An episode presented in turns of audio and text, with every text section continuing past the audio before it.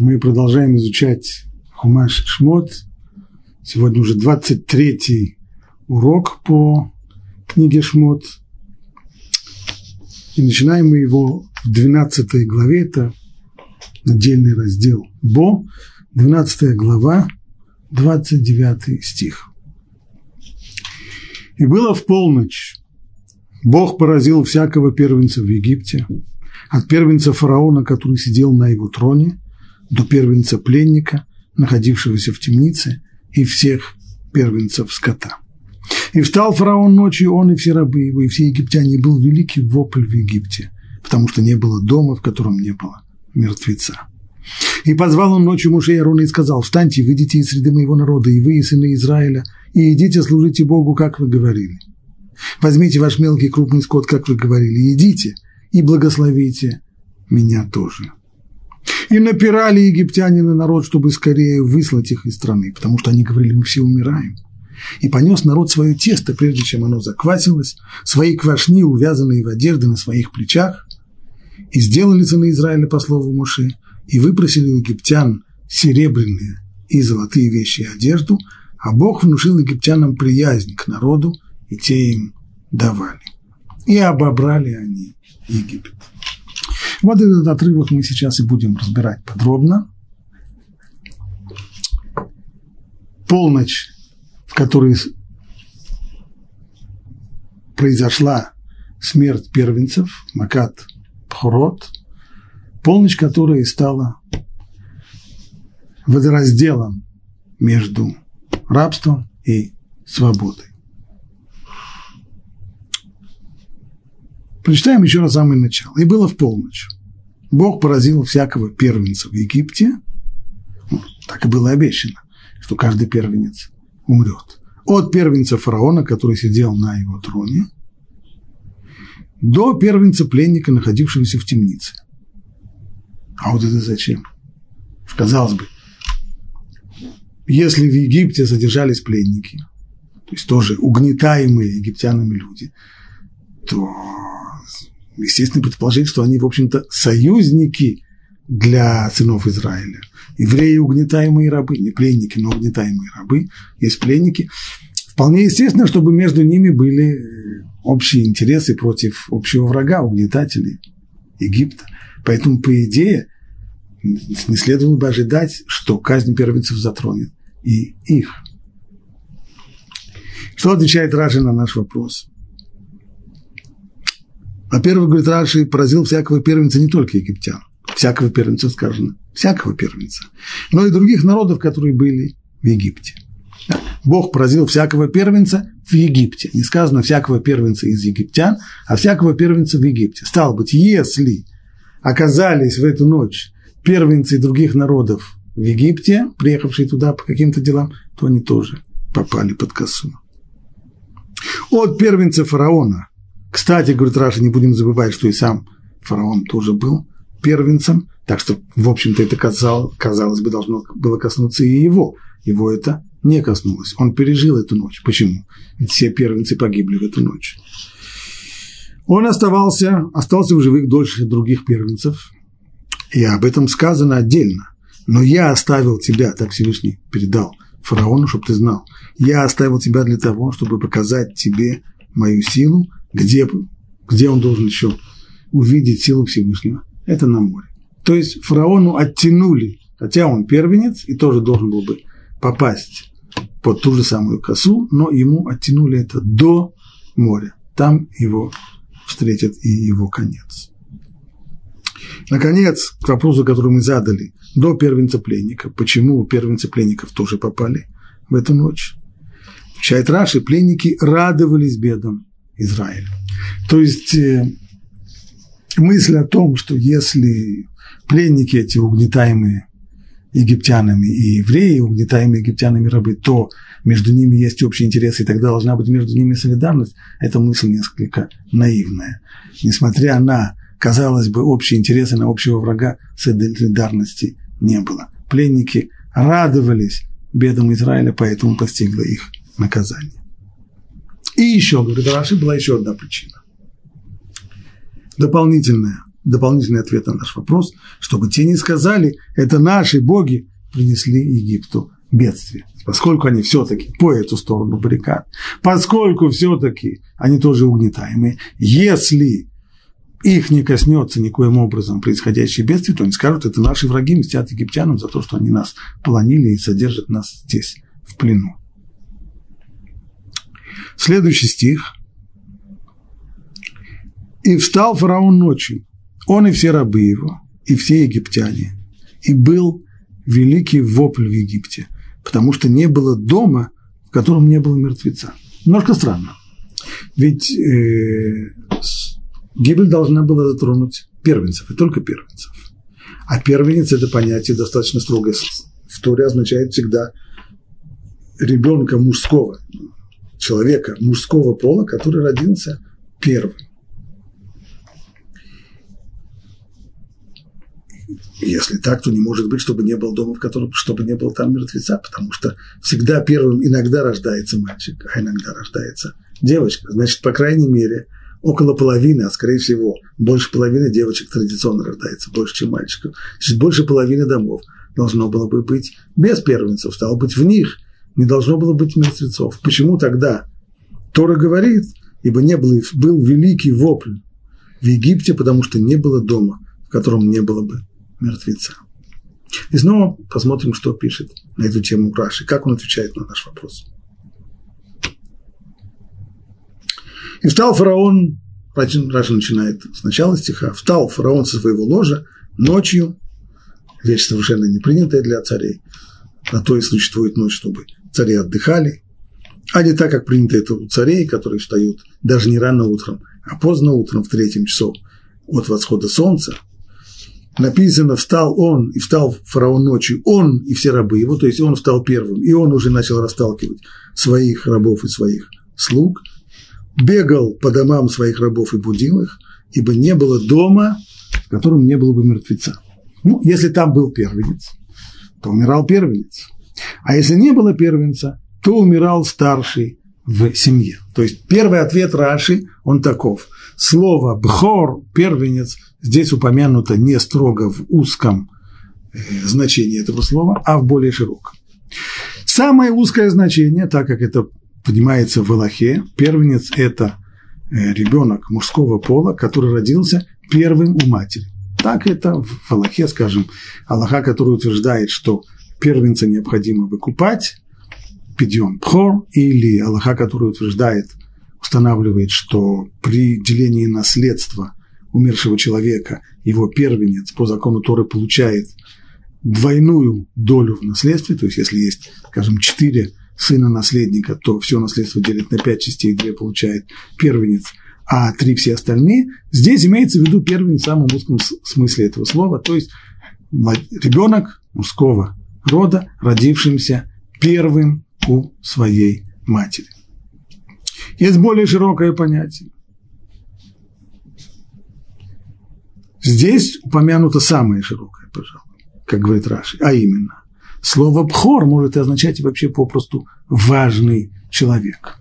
Как, например, по отношению, как когда Всевышний отправляет Моше к э, фараону с требованием, чтобы тот отпустил еврейский народ, то Всевышний объясняет, каковы его отношения с еврейским народом. Бни Бхори Израиль. То есть буквально мой сын, мой первенец Израиль. Понятно, что здесь речь не может идти о всем том, о чем мы говорили до сих пор. То есть значение первенца это значит, этот самый важный и самый близкий для меня из всех народов – это Израиль. У меня с ним особые, особые отношения. Точно так же, говорит Раши, мы видим и в других местах, если не было первенца, тогда умирал старший в семье. Их тоже, как и первенцев, называют тем же слав, самым словом «пхор», только здесь это расширенное значение этого слова. Как, например, сказано, «я сделаю его своим первенцем». Если бы речь шла об узком значении этого слова, то невозможно сделать кого-то первенцем после того, как он уже родился. Если он уже родился вторым и третьим, то он не может уже, его уже нельзя сделать первенцем. Что значит тогда я его сделаю первенцем? То есть я его назначу самым важным, самым главным. Получается, что Если в доме были первенцы, то умирали они. Если не было первенцев, то умирали наиболее важные в семье люди. Это первый ответ Раши. Второй ответ. Другой. Египтянки не придерживались э, строгой морали. И поэтому изменяли своим мужьям и рожали от холостяков. И у них бывало по многу первенцев. У некоторых женщин по пять первенцев. И каждый был первенцем для своего отца. Здесь снова слово «пхор» – первенец. И здесь упомянуто в более широком смысле, а именно, что первенец не так, как в Аллахе, что это первенец обязательно тот, кто родился первым у матери, а здесь первенцем посчитали и первенца по отцу тоже. То есть, когда Всевышний говорил в соответствии с этим вторым ответом, что гибель постигнет каждого первенца в Египте, он не имел в виду строгое узкое значение, то, которое срабатывает в Аллахе. То есть именно мальчик, родившийся первым у матери. Имел здесь в виду и те, которые родились первыми у своих отцов. И первенцы по матери, и первенцы по отцу.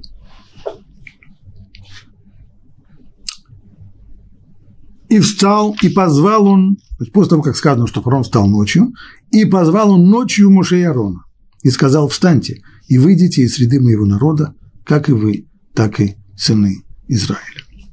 Идите служите Богу. То есть все то, вот фараон, чему я противился до сих пор, все то, что я запрещал до сих пор, беру свои слова назад. Все разрешено. Хотите служить Богу, идите.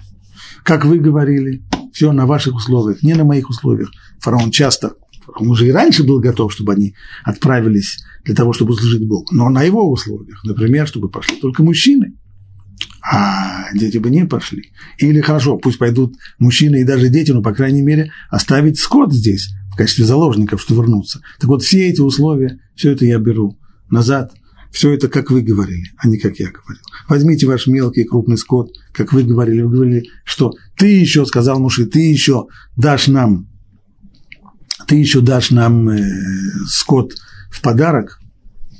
Дам. Возьмите еще и мой скот. Идите и благословите меня тоже. Что значит идите и благословите меня тоже? Почему здесь нужно еще особое и благословите меня тоже? Ну, это понятно из того, что было сказано раньше, что сам, как при Раши, сам фараон был первенцем. Стало быть, он тоже понимает, что Дамоклов меч навис, и над ним тоже. И он может упасть в любую секунду. Поэтому он просит, благословите меня, чтобы я не умер.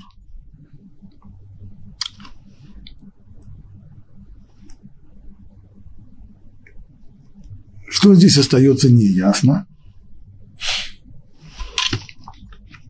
Фараон бежит, ищет Моше и Арона, находит их и говорит им, уходите, я разрешаю. Значит, очевидно, Моше и Арон находились в этот момент где-то недалеко от дворца фараона. Так это понятно. Ведь все же это происходит, ведь вся же эта встреча, весь этот разговор происходит еще ночью. Но вместе с тем Следующий отрывок, 37 стих, начинается так. «И отправили сыны Израиля из Рамсеса в Сукот около 600 тысяч пеших мужчин, не считая детей». Когда это произошло? Как мы выясним в дальнейшем. Произошло это на утро. Понятно, что они, если вышли, то вышли вместе с Муше и Ароном. Муше и Арон не остались в столице Египта. Значит, на утро они уже вышли. Так где же были в этот момент Муше и Арон? Либо они были вместе с еврейским народом. Рамсес – это уже совсем недалеко, где-то от границы. Да?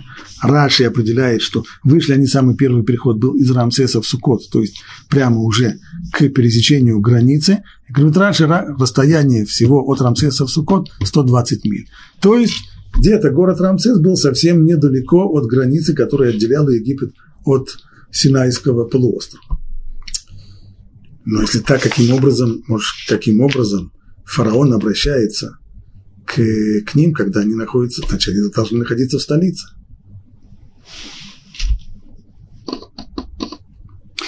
Раши, Раши пишет, и позвал он ночью мужа Аарона, Тора указывает, что фараон бегал по городу от двери к двери и вопил, где живет Моше, где живет Аарон. У него не было записано адреса и Аарона, где они где они находятся, где они проживают. Поэтому все, что ему осталось, очевидно, даже и слуг своих послать он не мог, потому что все были в полном шоке из-за того, что творилось творилось в доме у каждого из них. Поэтому фараон сам бегает. Большое унижение, сам бегает, ищет, где Муше и где, и где Аарон. Но на наш вопрос он пока не отвечает.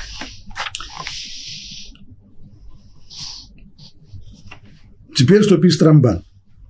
И позвал он ночью мужей Аарона, то есть фараон обходил дома города и кричал, где муж где Аарон. Цитирует Раши. Так комментирует Раши. Ведь в ту ночь Муше и Аарон переночевали в столице. Мы не можем сказать, что они были на границе. Они переночевали в столице. Тогда, и иначе невозможно объяснить, тоже здесь написано. Вопрос, а тогда зачем, зачем им нужно было ночевать в столице? Почему они не отправились уже, если они знали, что в эту самую ночь будет гибель первенцев? И в эту самую ночь они смогут уже выйти, по крайней мере, к утру они смогут выйти уже на свободу. То почему нужно было оставаться в столице? Почему не быть уже вместе со своим народом в, в Дельте Нила, в Рамсесе? Объясняет Рамбан, в ту ночь Муше и Арон переночевали в столице, чтобы сбылись слова Муше, и тогда все твои слуги сойдут ко мне и поклонятся мне. Еще попросят, говоря, уходи ты и весь твой народ. Это был в тот самый момент, когда фараон разгневался на Муше, потребовал, чтобы тот убирался, и, и пригрозил ему, чтобы больше тот не приходил.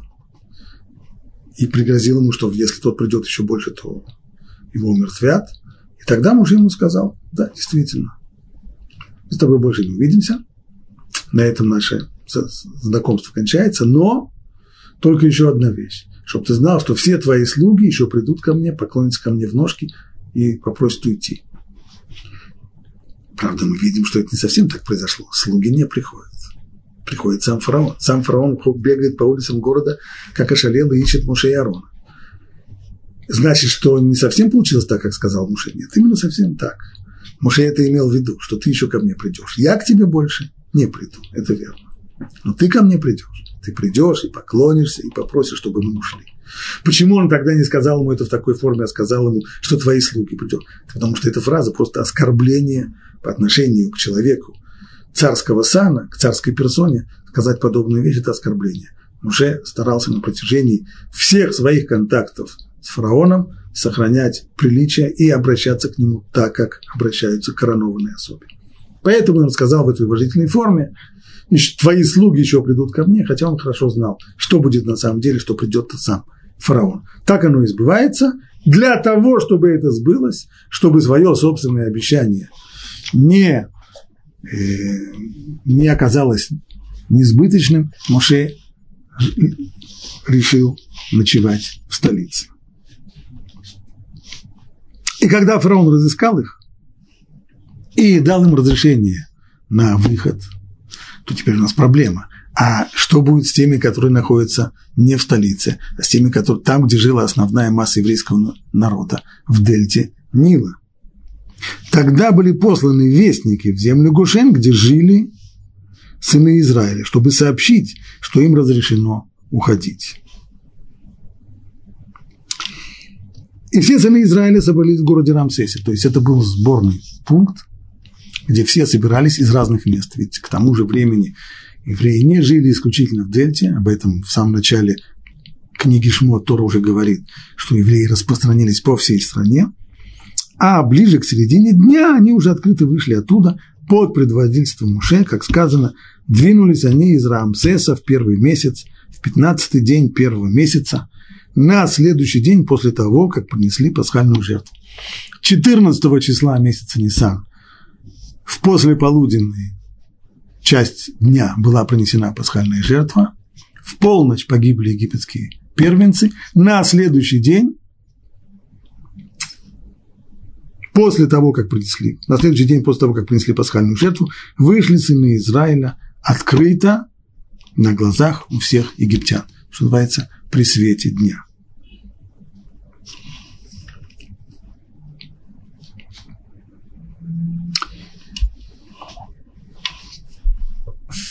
То есть получается, что исход из Египта не произошел ночью.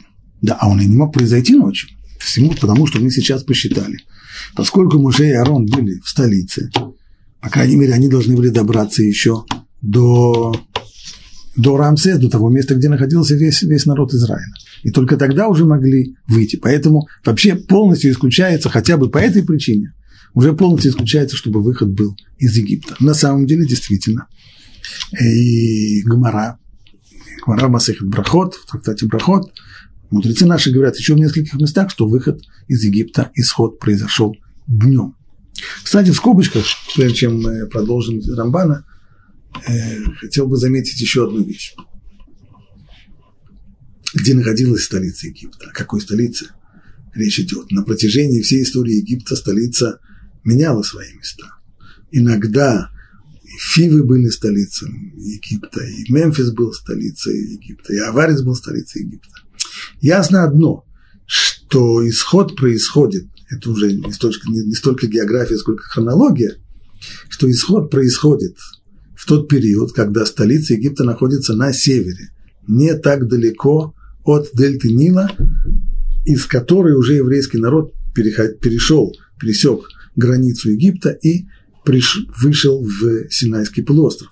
Потому что если бы, она, если бы столица была в южных Номах, то из столицы добраться к утру до Рамсеса, чтобы вместе со всем еврейским народом выйти, то для этого требовалось бы слишком большое чудо, и оно вроде бы не упомянуто. Упомянуто другое, что из Рамсеса в Сукот 120 миль, пишет Раши, и их прошли очень быстро. Это уж точно было чудо. Но о том, что ночью каким-то образом еще до Рамсеса, из столицы до Рамсеса могли бы, могли бы добраться Муше и Арон, это несколько далековато. И вообще вопрос о датировке исхода, он достаточно, с точки зрения науки, он достаточно сложный. То есть датировка-то мы знаем, когда датировка. Все, все посчитано от сотворения мира, год за годом все посчитано. Но весь вопрос, как на вот эти вот жесткую хронологию Тура, каким образом ее сопоставить с известной хронологией э, Египта, с, со списками династии египетских фараонов, понять, в, в какую из династий, при каком фараоне произошел исход, это очень-очень сложно. И сложно дополнительно еще и потому, что, что большинство ученых, они исходят из э, предпосылки, для них совершенно однозначны, что исход из Египта мог произойти только в смутное время. То есть, когда правили сильные фараоны, исход не мог произойти. Почему? Потому что не позволит же сильный, сильный фараон, который правит э, жесткой рукой, не позволит же он э, еврейским рабам уйти из Египта. Поэтому он мог быть только в смутное время. Смутное время было две эпохи в истории Египта, промежуток между древним и Средним царством, а также промежуток между Средним и Новым царством. Вот в один из этих двух промежутков евреи могли уйти в Египет. Но это прокрустово ложе, в которой, в общем-то, отсюда ничего не получается, не сходится, потому что если они вошли, если они вышли, вышли в промежуток между Средним и Новым царством, значит, до этого они были еще в Египте, а каким-то образом получается, что уже упомянут народ Израиля, который находится в в Эрец он уже упомянут в египетских источниках и документов еще до того, как они, как они вышли из Египта. Отсюда приходят совершенно сумасшедшие теории, что Израиля было две, э, две группы племен. Одна группа сидела в, в, в Израиль, вторая группа сидела в Египте. Так, поэтому они упомянуты еще до того, как... А потом, совершенно невероятные, невероятные теории. А все это из-за того, что из-за вот этой вот самой предпосылки, что не может быть, чтобы евреи вышли из Египта в период какого-нибудь сильного фараона, который жестко правил своей страной. А это могло быть только в смутное время. Да, конечно, нет, поскольку, поскольку мы понимаем, что то, что произошло здесь при исходе из Египта, когда Всевышний попросту своими десятью ударами полностью разрушил всю египетскую и, машину власти, и экономику, и полностью поставил страну на колени, то понятно, что это могло произойти при самом-самом сильном фараоне, и поэтому не нужно стараться вставить исход из Египта в какое-то смутное время. Но одно, по крайней мере, ясно, что исход должен был произойти в период, когда столица Египта была на севере. Ну, а периодов таких было очень-очень много, поэтому возможность здесь гадать, в какой, в какой, в какой период и при каком фараоне произошел исход, э, возможности здесь очень-очень-очень широкие. Итак, нам понятно, что исход не произошел ночью. Произошел он как минимум на утро, а может быть даже и поле, может быть даже днем, посередине дня. Но ведь спрашивает Рамбан, у нас же есть место в Торе, в книге Дворим, где сказано, что исход произошел ночью. В строчке, где сказано «Вывел тебя Господь Бог твой ночью», это в книге Дворим, 16 глава. Подразумевается, что с того момента, как фараон их отпустил, они уже называются вышедшими. То есть человек, которому в тюрьме уже зачитали указ о его освобождении, он уже свободный человек. Даже если эту ночь он будет ночевать в тюрьме, не будет же он ночью выходить, ночью транспорта нет, как он оттуда уедет. Он спит еще в тюрьме на своих нарах, может быть, даже утром он получит свой тюремный завтрак, но он уже свободный человек. Юридически, де юре, он свободный человек. То же самое с еврейским народом. Свободными, независимыми от фараона они стали ночью в тот момент, когда фараон произнес все вот эти фразы, фразы отречения, что вы теперь свободны, вы можете идти куда, как вы хотите, я больше не ваш хозяин, с этого момента они де юре, свободные люди, пришла геула, освобождение, избавление. А выход физически состоялся только на следующий день, днем или утром. Поэтому то, что Тора говорит, вывел тебя Господь Бог ночью, она не имеет в виду вывел физически, она имеет в виду вывел из рабства, освободил, сделал свободным. И об этом написано в Сифри. То есть танаитский источник, который Рамбан сюда привлекает, говорит так. С одной стороны, в Торе сказано, вывел тебя ночью, но ведь они вышли лишь днем, как сказано, на следующий день, после того дня, как принесли пасхальную жертву, на следующий день. Однако из строки «Вывел тебя Господь Бог твой ночью» мы учим. Каким образом мы можем примирить эти два стиха, которые, казалось бы, противоречат друг другу. С одной стороны сказано, что Бог вывел тебя из Египта ночью, а с другой сказано, что вышли мимо Харата Песах, то есть на следующий день после того, день, днем после того, как принесли пасхальную жертву. Мы учим, что избавление наступило еще ночью. Избавление Геула, то есть приобретение совершенно независимого от прежних хозяев, хозяев юридического статуса произошло ночью. А в, Тал, в Талмуде, в, э, в трактате Брахот, там приводится снова противоречие между этими двумя стихами, и сказано там так.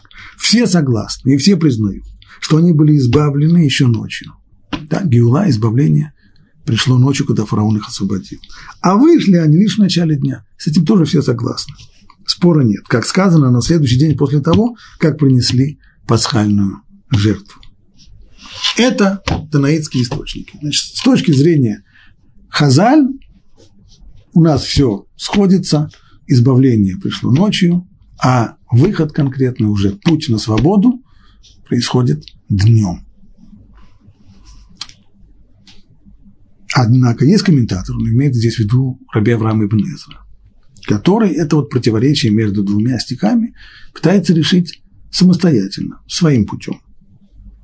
Есть комментаторы, утверждающие, что они вышли из столицы Египта ночью, а из страны, то есть из Египта, из города Рамсеса, который был у границы, днем. То есть, то, что сказала Тора, вывел тебя Господь Бог твой ночью, имеется в виду, откуда вывел? Из столицы Египта, где были Моше и Арон, и, очевидно, с ними еще достаточно много евреев. Они вышли ночью, и, получается, они сделали марш-бросок ночной из столицы Египта до приграничного города Рамсес, и уже из Рамсеса они вышли днем, как говорит второй посук, что Мимахарата Песах на следующий день после принесения пасхальной жертвы днем вышли. Почему? Так как многие из них жили именно в столице. Не только Моше и Арон были там в столице. Было достаточно много евреев, поскольку евреи расселились уже по всему Египту, то были даже такие, которые жили прямо в столице. И они-то вот как раз вышли ночью. Все у ночи они шли и воссоединились со своими братьями в Рамсесе. А уже утром, когда все объединились, тогда уже утром и состоялся общий исход. Рамбам нельзя согласиться с таким комментарием. Не может быть. Почему? Это неверно. Ведь в строчке Тори сказано, пусть никто не выходит за двери своего дома до утра. Этот стих мы очень подробно обсуждали на предыдущем уроке. Был запрет всем евреям на протяжении всей ночи выходить за двери своего дома. Все должны были сидеть всю ночь за закрытыми дверьми и не высовывать нос наружу. Стало быть, как можно сказать, что евреи столичные, те, которые жили в столице, собрали свои вещи в полночь и отправились в путь, и всю ночь шли до Рамсеса. Нонсенс, это не может быть. Так что этой ночью им вообще было запрещено выходить из своих домов. И это разъяснено в Михильте. Если предыдущее объяснение Рамбан цитировал из, станоического источника из Сифри, то теперь другой мидраж, другая брайта из Михильты. И он позвал Муше и Арона ночью, как мы сказали, фараон бегал по городу, по всей своей столице, искал, где же находится Арон, пока Муше и Арон, пока наконец их не нашел и сказал им, встаньте и выйдите из среды моего народа. То есть, с точки зрения фараона было прямо сейчас, уходите. Прямо сейчас. Не в 48 часов, не в 24 часа, а сейчас, уходите. Ответил ему Муше, не-не-не, нам заповедано. Никто из нас не должен выходить за дверь своего дома до утра. Скажи спасибо, что я с тобой разговариваю. Дверь открыл. Нам же нельзя вообще выходить за двери, как же мы можем? И вообще, мы что, воры, чтобы бежать ночью? Это приличные люди ночью не ходят, это воры ночью уходят. Поэтому мы, мы видим только открыто, на глазах у всего Египта, чтобы все видели. Для чего Рамбан привел этот, этот диалог между Моше и между фараоном? Для того, чтобы показать, что комментарий, который он прежде привел, что столичные евреи отправились в путь в полночь, он не верит, наоборот. Было запрещено выходить, и Муше настоял на этом, мы не воры, мы не будем уходить тайком, мы эту ночь переночуем здесь, да нам и запрещено выходить, а утром мы уже спокойненько выйдем. И тогда получится, что утром только Моше и Арон отправились из столицы в Рамсес, и тогда уже ранним утром они не могли выйти из Египта, значит, они вышли тогда уже где-то около полудня. То есть это было уже среди, среди дня. И сам исход и переход через границу произошел тогда в середине дня.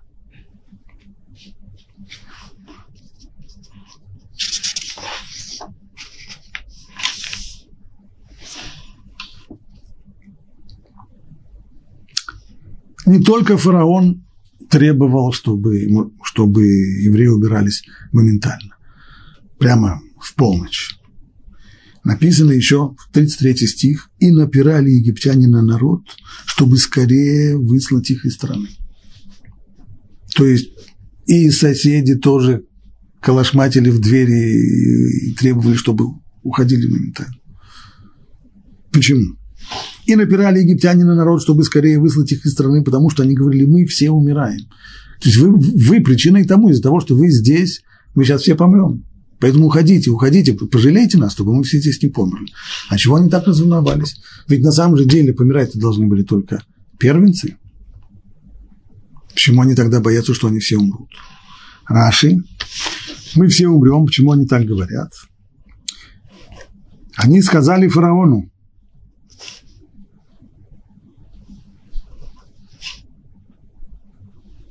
Почему фараону? Да не фараону.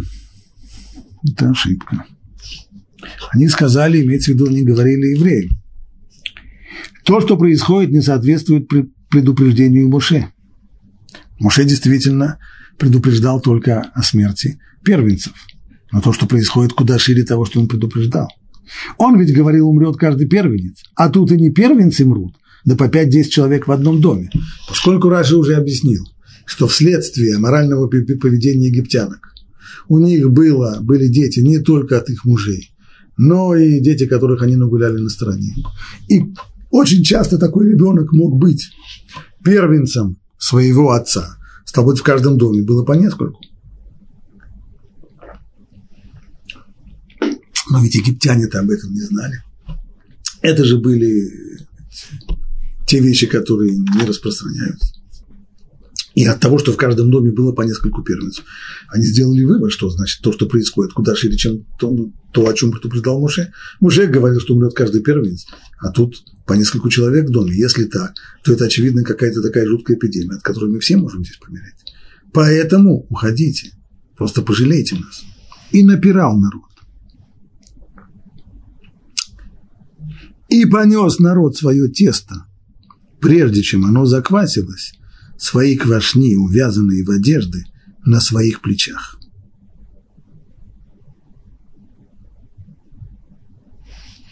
И понес народ свое тесто, прежде чем оно заквасилось. Вот, вот мы подходим уже к истории о маце. Тесто не взошло, не заквасилось. И а почему оно не заквасилось? Понесли его свои квашни, увязанные в одежды, на своих плечах. И сделали сыны Израиля.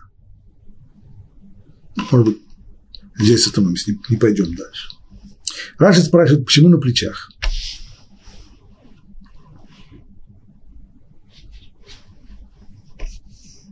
И понес народ свое тесто, прежде чем оно захватилось.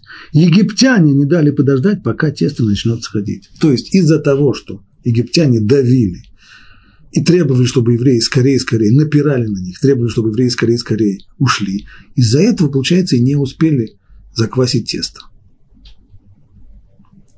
А почему нужно было его нести именно на своих плечах? Говорит Раши, хотя у них было много скота. То есть, в принципе, можно было бы квашню и на, и на осла тоже. Были, достаточно много было южных животных. Они несли квашни на себе из любви к заповедям. Какая заповедь? О чем речь идет? Что за заповедь? Заповедь мацы, наверное.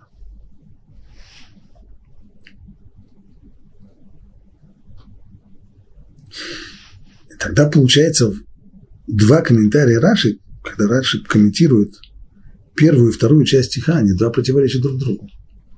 Сначала Раши говорит, и понес народ свое тесто, прежде чем оно заквасилось. А почему оно не заквасилось? Говорит Раши, да египтяне не дали им заквасить. Просто напирали, и все. египтяне не дали подождать, пока тесто начнет сходить. То есть можно было просить ну, у соседей, слушайте, ну, дайте мне еще еще полчаса, час, мне нужно только, чтобы тесто взошло, и, ну, два часа максимум. Тесто взойдет, я его испеку, и тогда пойдем. Не-не-не, уходи сейчас. Получается, что если бы египтяне проявили больше э, терпения, то тесто бы заквасилось. Так выходит. Дальше говорит Раши, а почему они понесли свои квашни на плечах? Потому что это было тесто, которое относится к мецве. По отношению к мецве есть квода мецва, есть уважение к мецве. Ее не ставит на, на, на осла, а держит ее в своих руках, на плечах. Точно так же, как человек, который отправляется в синагогу, он несет и несет в руках своих под мышкой, несет э, талит и тфилин, а не кладет это куда-нибудь. Точно так же здесь мецва. Какая мецва? Маца.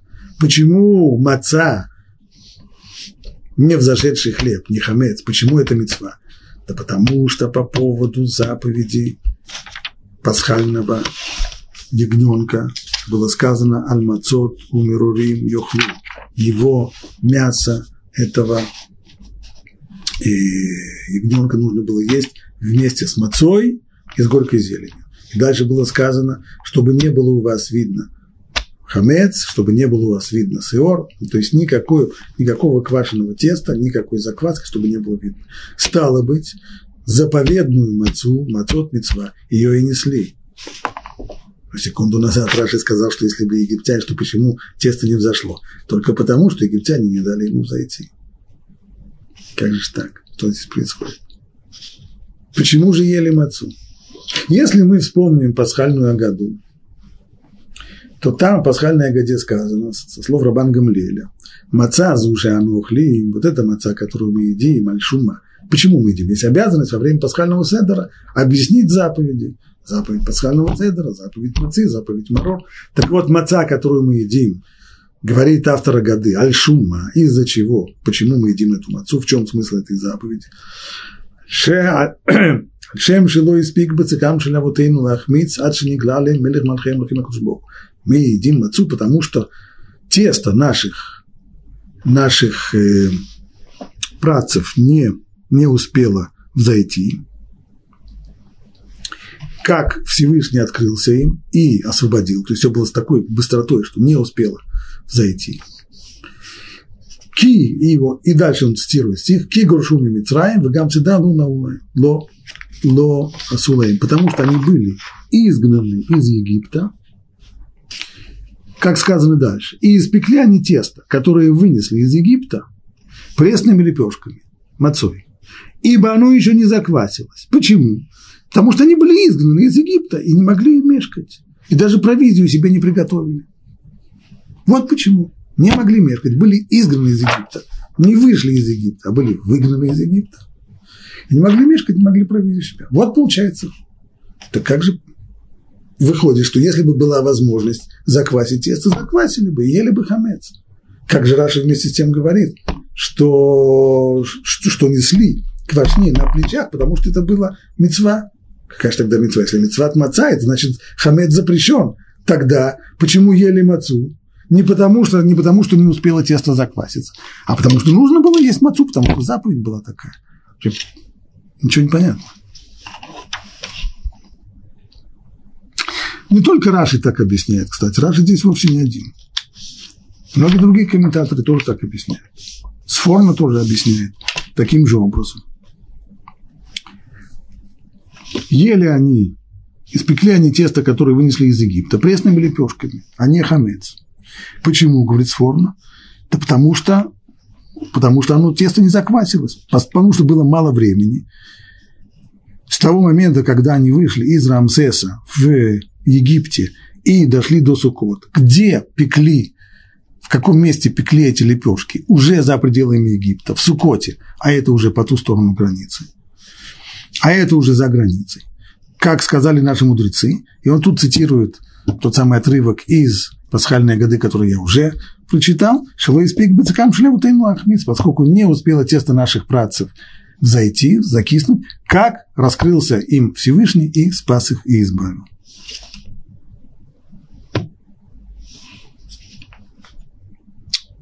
Где раскрылся им Всевышний, говорит, говорит Сфорно? В Сукот, ибо там, в Сукоте, появился, появилась э, столб облачный, который вел еврейский народ по пустыне днем, и столб огненный, который вел их ночью, то есть вот это вот раскрытие шхины, оно произошло именно там, в Сукоте. Значит, вот за это время так быстро, молниеносно просто перешли из последнего населенного пункта в Египте, в Рамсес, в первый населенный пункт за границей, в Сукот, настолько это было молниеносно, что даже не успело тесто зайти за это время.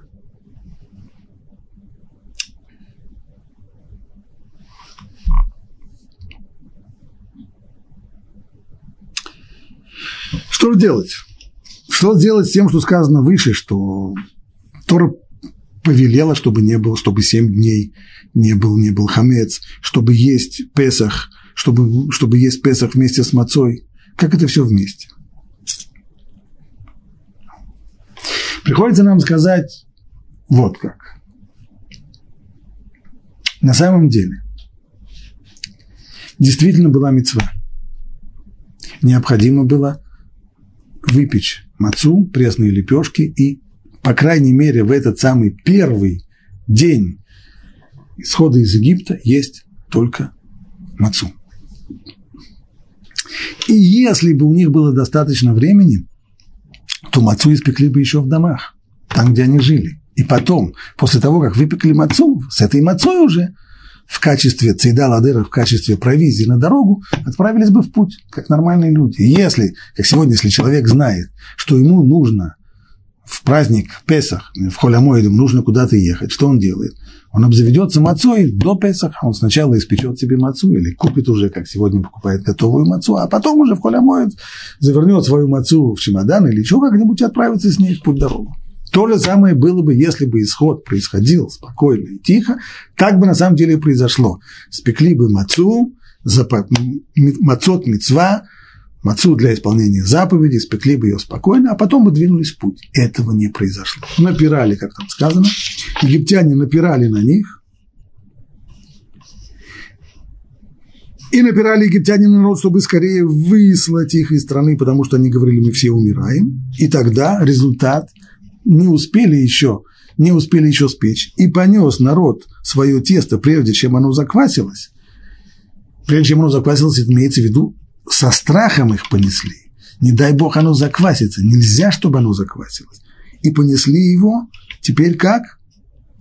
На плечах, увязанные в одежды, на плечах. Почему на плечах? Говорит Раша, конечно же, это мецва. Более того, нужно добавить еще одну вещь. Ведь если человек уже сделал тесто, смешал воду с мукой, то это тесто очень быстро начинает бродить. А хоть, если оно хоть чуть-чуть забродит, это уже не маца, это уже не, не, не годно к мецве. Тогда что остается делать? Что делают в пекарне для того, чтобы тесто не взошло, если невозможно быстро прогнать всю технологическую линию от смешивания, от смешивания воды с мукой до выпечки кометной? Это тесто все время мнут. Для того, чтобы начался процесс брожения, тесто должно остаться в покое 18 минут. Тогда процесс брожения прошел. Для того, чтобы это не произошло, его кладут на холодный металлический стол и все время его мнут, мучают, мучают, мучают его и мучают, не, не, не, не, не откладывая ни на одну секунду. То же самое произошло здесь. Если бы положили это на вьючное животное, на осла, у осла спина достаточно, э, она, во-первых, теплая, во-вторых, потная к тому же. Понятно, что при этом процесс брожения начался бы и очень быстро. Нет, его несли на плечах для того, чтобы можно было его все время мять, для того, чтобы тесто можно было все время мучить. И таким образом шли, шли по дороге. Именно так объясняет Рамбан.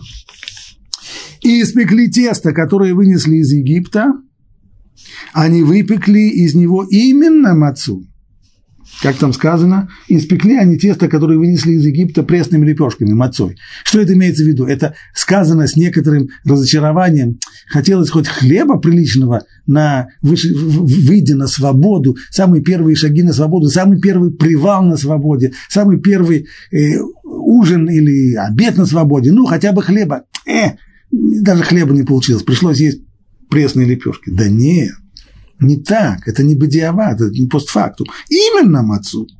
Ведь им уже было заповедано, закваска не должна находиться в ваших домах, ибо душа того, кто будет есть квасное, будет отсечена от общины Израиля. Карет, страшное наказание. Им было строго запрещено. Поэтому они могли испечь только и исключительно мацу. И сказано, потому что они были, а то, что сказано дальше – потому что они были изгнаны из Египта и не могли мешкать, и даже провизию себе не приготовили, это не значит, что они не приготовили себе сдобных булочек, поэтому от нечего делать пришлось питаться этой самой сухой, сухой мацой. Да нет. То, что сказано, потому что они были изгнаны из Египта, ведь они выпекли мацу в дороге, в ужасающих условиях. Так как были изгнаны и не могли задерживаться в Египте для того, чтобы выпечь ее там и нести уже выпеченную мацу. Поэтому, покидая Египет, они взвалили свои квашни, увязанные в одежды, на плечи. А затем, пока тесто не заквасилось, то есть всю эту дорогу старались, чтобы тесто не заквасилось, поспешили испечь его. Либо прям-прям так в дороге. На самом деле, если квашни несли в открытом виде, так, то при той ужасающей жаре, которая есть в Синайской пустыне, она могла спечься. Ну, правда, месяц был Нисан, еще не самые страшные жара. Либо в Сукоте. Если не прямо в дороге, то в Сукоте, на первом же самом привале. То есть понятно, что при первой же возможности, где только можно было испечь, тут же испекли, потому что сколько мацу не, не, не мучай, сколько ее не мни, но все-таки это должен произойти должно произойти чудо, чтобы она не, чтобы тесто не вскисло вот в таких вот походных условиях. Поэтому чудо, чудо чудом, но понятно, что нужно было при первой, при первой же возможности его спечь. Так и сделали, где они ненадолго останавливались, как объясняют наши мудрецы. То есть вообще комментарий Рамбана полностью меняет все, всю картину. Если мы себе представляем, как, э, э, как еврейский народ вышел из Египта, как шли через границу, через, очевидно, с ликованием, а, выходим наконец-то после стольких лет рабства, после невероятной работы, после угнетения, после целого года борьбы за, за освобождение. Наконец-то, наконец-то получили разрешение. Ну, выходим в радостном, в приподнятом настроении. Нет. Выходим с жуткой совершенно, с жутким опасением. Выходим, волнуясь. А выходим, конечно, выходим из Египта, но выходим, каждый выходит с этим своим тестом и только думает об одном, как бы, что с ним можно сделать, чтобы оно не вскисло. Это заповедь.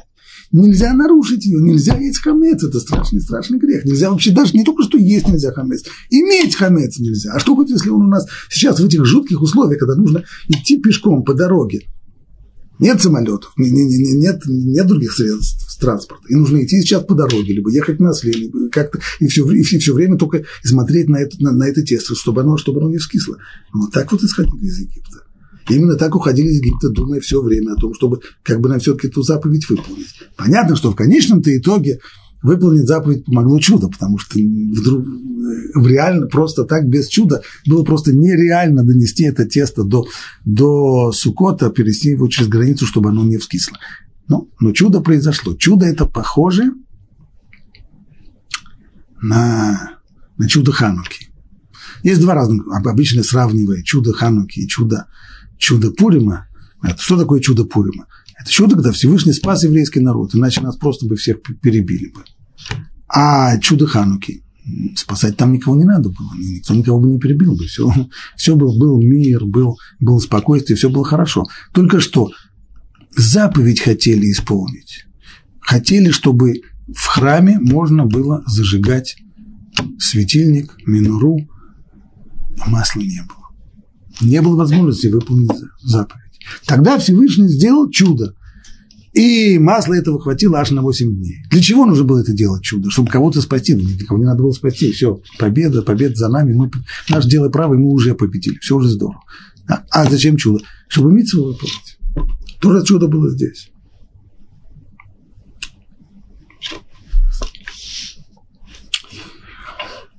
Можно посмотреть на это еще чуть-чуть э, глубже.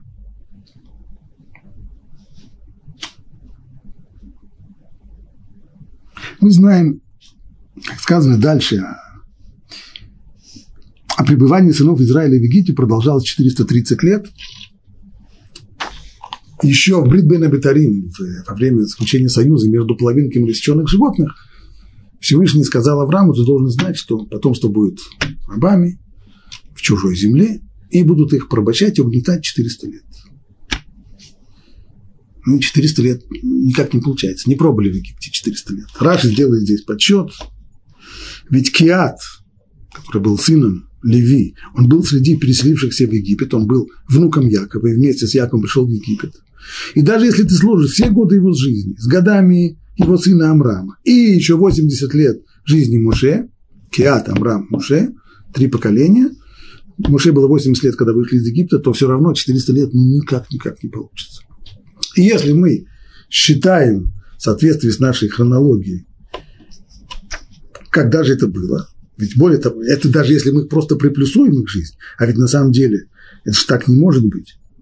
И даже если ты сложишь годы жизни с годами жизни Авраама и 80 годами жизни Муше, и тогда не выйдет так много.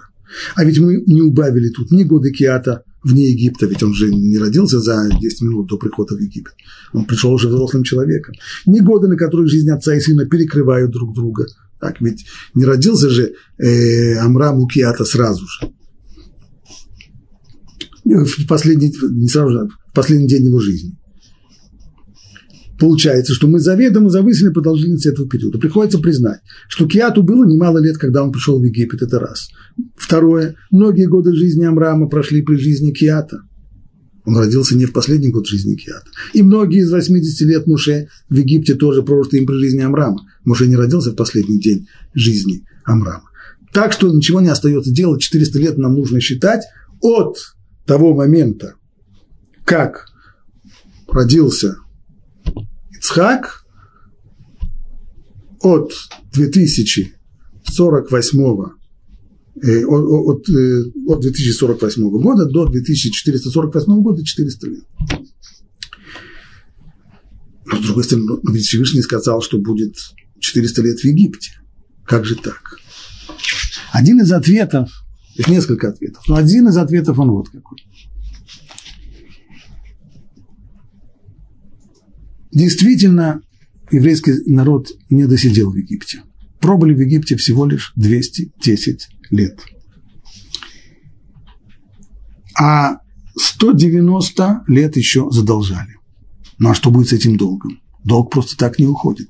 Это значит, что задолжали, и придется отсиживать их эти годы в дальнейшем, в следующих изгнаниях. Поэтому и сказано,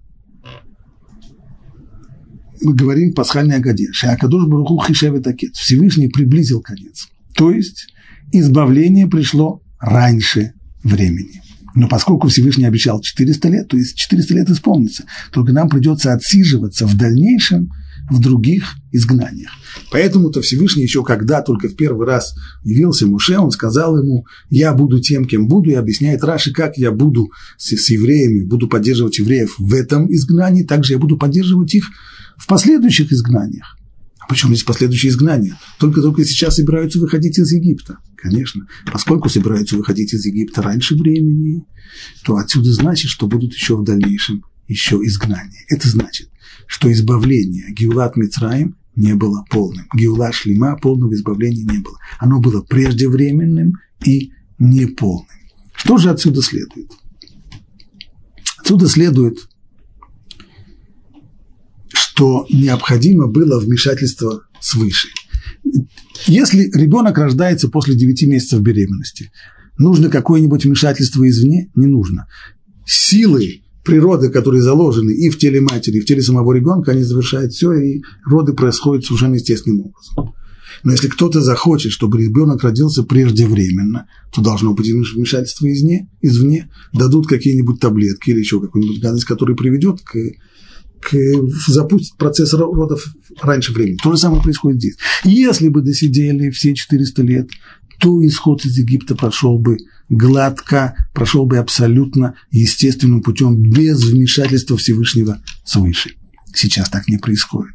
Нужно вмешательство свыше. Вмешательство свыше оно проходит. Более того, но при всем при том, необходимо еще все-таки, евреи-то еще не созрели для исхода из Египта. Поэтому Наши мудрецы говорят, что Всевышний дал им заповеди для того, чтобы они при, при помощи этих заповедей при, приобрели бы необходимые заслуги, которые им помогут выйти из Египта. Это обрезание, раз. Второе – пасхальная, пасхальная жертва. И сейчас к ней прибавляется еще и маца. И вот это самое постоянное, постоянное, постоянное занятие заповедями, оно и приводит к тому, что еврейский народ получает достаточно сил для того, чтобы сейчас выйти из Египта, и вот это вот то, что несут сейчас с собой, входя из Египта, несут с собой это тесто, и все время думают, как бы оно, постоянно знаете, как бы оно не скисло, как бы оно, это то, что сейчас на самом деле и выходит, это тот, то горючее, благодаря которому они сейчас выходят из Египта.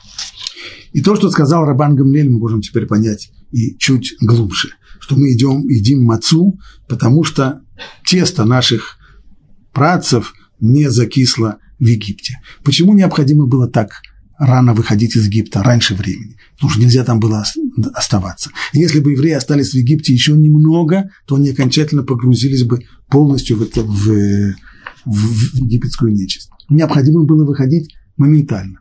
Так человек, он тоже какой-то степени похож на тесто. Тесто, которое может взойти, а может и закиснуть. Так вот, если бы наши працы остались в Египте хотя бы еще немного, то они бы попросту закисли. Попросту закисли.